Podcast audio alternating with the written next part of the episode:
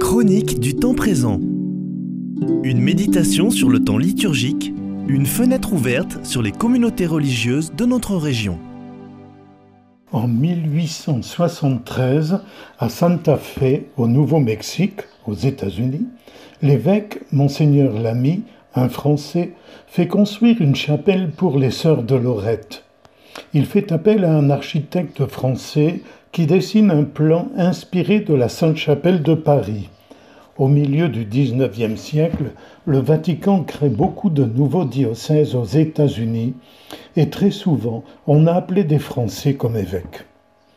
En 1878, quand la chapelle fut terminée, on s'est aperçu d'une grosse erreur. Impossible d'accéder à la tribune, car on avait oublié l'escalier. L'architecte étant décédé, on ne voyait pas quelle solution adopter. Les sœurs décident alors de faire une neuvaine à Saint Joseph, en espérant qu'il les aidera à résoudre ce problème.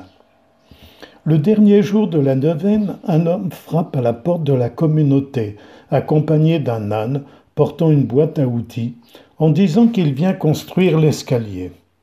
La seule condition qu'il met est qu'on ne le regarde pas travailler. Il n'a comme outil qu'un marteau, une scie et une équerre. Au bout de quelques mois, l'escalier est réalisé et l'homme disparaît sans rien dire. La supérieure cherche dans les scieries locales pour essayer de retrouver ce mystérieux menuisier et le payer, mais sans succès. Personne n'en a entendu parler. Cet escalier présente plusieurs particularités. D'abord, il est en colimaçon, faisant deux tours sur lui-même sans aucun support central. Personne ne peut expliquer comment il se maintient.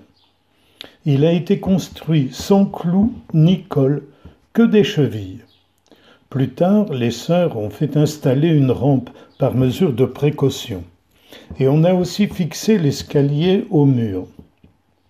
Cet escalier comporte aussi 33 marches, comme par hasard le nombre d'années de Jésus euh, sur terre. Enfin, on ignore l'origine du bois utilisé. En tout cas, ce n'est pas du bois de la région. Comment un menuisier seul a-t-il pu construire un pareil ouvrage? C'est aussi un mystère. En tout cas, pour les sœurs, il n'y a aucun doute, c'est Saint Joseph lui-même qui est intervenu.